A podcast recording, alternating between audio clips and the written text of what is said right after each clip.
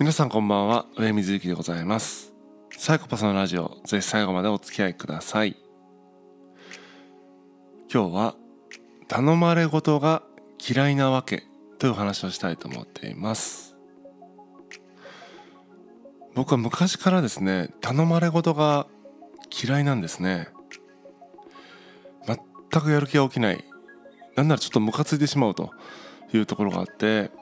まあこれはこう他者のためにエネルギーを使いたくないっていうすごい薄情な人間なのかなというふうに自分のことを思ってきたんですけどもよくよく考えてみるとそんなこともないなというふうに、えー、思いますで僕はですね結構その利己的か利他的かみたいな判断軸ってなくてまあ、エネルギーが出るか出ないかっていうところを大事にしてるんですね。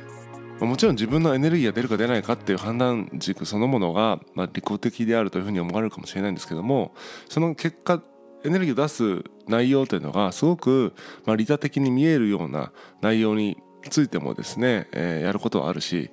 結果それを観察してる人は利己的とか利他的って言ってるだけであって僕自身は自分のエネルギーが出るか出ないかで判断してるのでそれがめちゃくちゃ利己的なことっぽい、えことにエネルギーを出すのかもしれないし利他的っぽいことにエネルギーを出すこともあるよねってだけであって別になんか人のためにしたくないとか、えー、そもそも人のためとか自分のためとかっていう観点があんまり薄いっていうのがあるんですね。で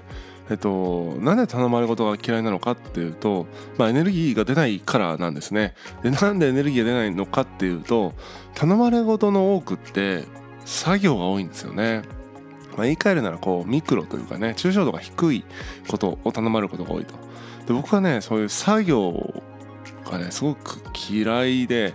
しかもその作業が嫌いって言っても全ての作業が嫌いなわけじゃなくてさせられる作業っていうのは嫌いなのでまあおのずと頼まれ事イコールさせられる作業なわけだから、まあ、嫌いですよね。うん。僕はですねこう構造的に物事を捉えるというかそのその作業が起こっている背景にある構造システムみたいなところを考えることが好きだし得意だし、まあ、そういうのを考えるのがもう本当楽しくて仕方ないっていう人間なのでこの作業をもっと効率化したいんだよねとかこの作業をしなくていい方法を考えてほしいとかっていう何ていうのかなその構造のところで頼まれ事をすると僕は喜んでねあ一緒考えましょうよとかって言ってね。だから考えますねとかって感じでやるんですね。なので頼まれ事が嫌いなんじゃなくて頼まれてるレイヤーがミクロだからちょっと嫌だなと思ってるだけなんだなってことに気づきました、えー、実際こう友人からですね経営の相談とかを受けるとそれはまあすごく要はレイヤー的にはねその構造的なレイヤーなんですね。組織をどうするかとか事業をどういう感じにバランスを取っていくかみたいな話とかっていう話は僕は大好きなので全然そのお金いらないからとかって言ってね、えっと、相談乗ったりするんですよね。仕事としてじゃなくて本当になんだろう、えー、まあある種ボランティアでね相談乗ったりするんですね。だから頼まれ事が嫌いなんじゃなくて頼まれてる抽象度が、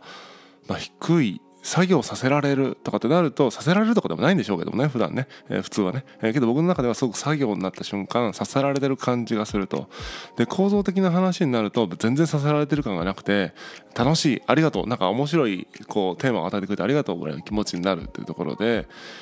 あ、頼まれごとに罪があるわけではなくて頼まれごとの、えー、内容に問題があるということでした。でところがですね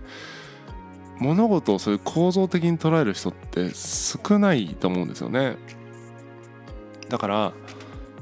何て言うのかなそもそもその作業が大変だからその作業をしてほしいみたいな頼まれることはあってもその作業が大変だからこの作業が起こらないように何か知恵を貸してほしいとかっていうふうになんだろう一個抽象度を上げて頼み事をしてくる人っていうのはまあ、構造的にまず物事を捉えていないのでそういう頼むことにすらならないですよね。その作業を手伝ってほしいっていう、えー、頼むことになっちゃうと。頼むことする人がまずそのもう一個上もう二個上っていう抽象度で考えてくれればそのシステムのところで話ができるんだけども作業のところで頼み事をしてくるとだからもうその時点で、えー、お断りするってことになっちゃうんですよね一方でじゃあその頼まれる相手がその構造的にとかシステム的にね、えー、物事を考えれるっていう人も少ないですよね。だから根本的にそういう人間があまり多くないっていう意味ではそういう頼み事も発生しないしそういう頼み事をしていい相手も、えー、と少ないということで構造的な頼み事は起こりづらいということですね。で必然的にそういう構造を考えなければならない立場の人例えば経営者であるとかね、えー、そういう人のやっぱ相談が必然的に多くなるしじゃあ経営者がじゃあ日本にどれぐらいいるかっていうとやっぱりねそのパーセンテージ的には少ないわけじゃないですか。うんしその経営者の中でも構造的に物事が見れない人がいるので永遠に社員のせいにしてる人もいますよね、えー、あいつの仕事ぶりがとかって言ってる人いるけどもそれはもう構造的にそうなってるっていう考え方もできるよねっていうふうに考えられない経営者の方も相当数いるのでそうなるとやっぱりね構造的な頼み方ってことっていうのはすごく減ってきますよね。で、まあ、ビジネスでそれをされている方いわゆる何ていうのかなそういう、まあ、コンサルタントとかですよね。そのシステムのところをちゃんとこうねすると組織が良くなりますよみたいな提案をしてお金いただいて仕事するっていう、まあ、そういった仕事も僕も一部やってるんですけども、えーまあ、仕事でそれをするってなると結局じゃあ何ていうのかなちゃんと組み立ててね、えー、信頼してもらって受注を取ってみたいな話になるんだけどもこの頼まれ事みたいな文脈でいくと僕は別にね頼まれたいとも思っていないというのがまあ前提にあるのであくまでねエネルギーが出る頼まれ事って何だろうって考えた時に構造的な頼まれ事でありそういう頼まれ事だったら頼まれてもエネルギー出るから引き受けるけれどもって話をしてるだけで別に頼まれたいわけではないという、まあ、大前提があると。やっぱりね頼まれ事が僕はそんな好きじゃないと。嫌いなわけではないけれども頼まれることそのものが別に好きなわけじゃないと。誰かの期待に応えられて光栄ですみたいな気持ちじゃなくて単純にエネルギーが出る案件にエネルギーを出したという自分がいた以上という感じなので誰かのためにできたなとか自分のためだったなとかってその利他とか利己っていう意識がとても薄いですよというのが、えー、自分の中にあるなというふうに最近気づきました。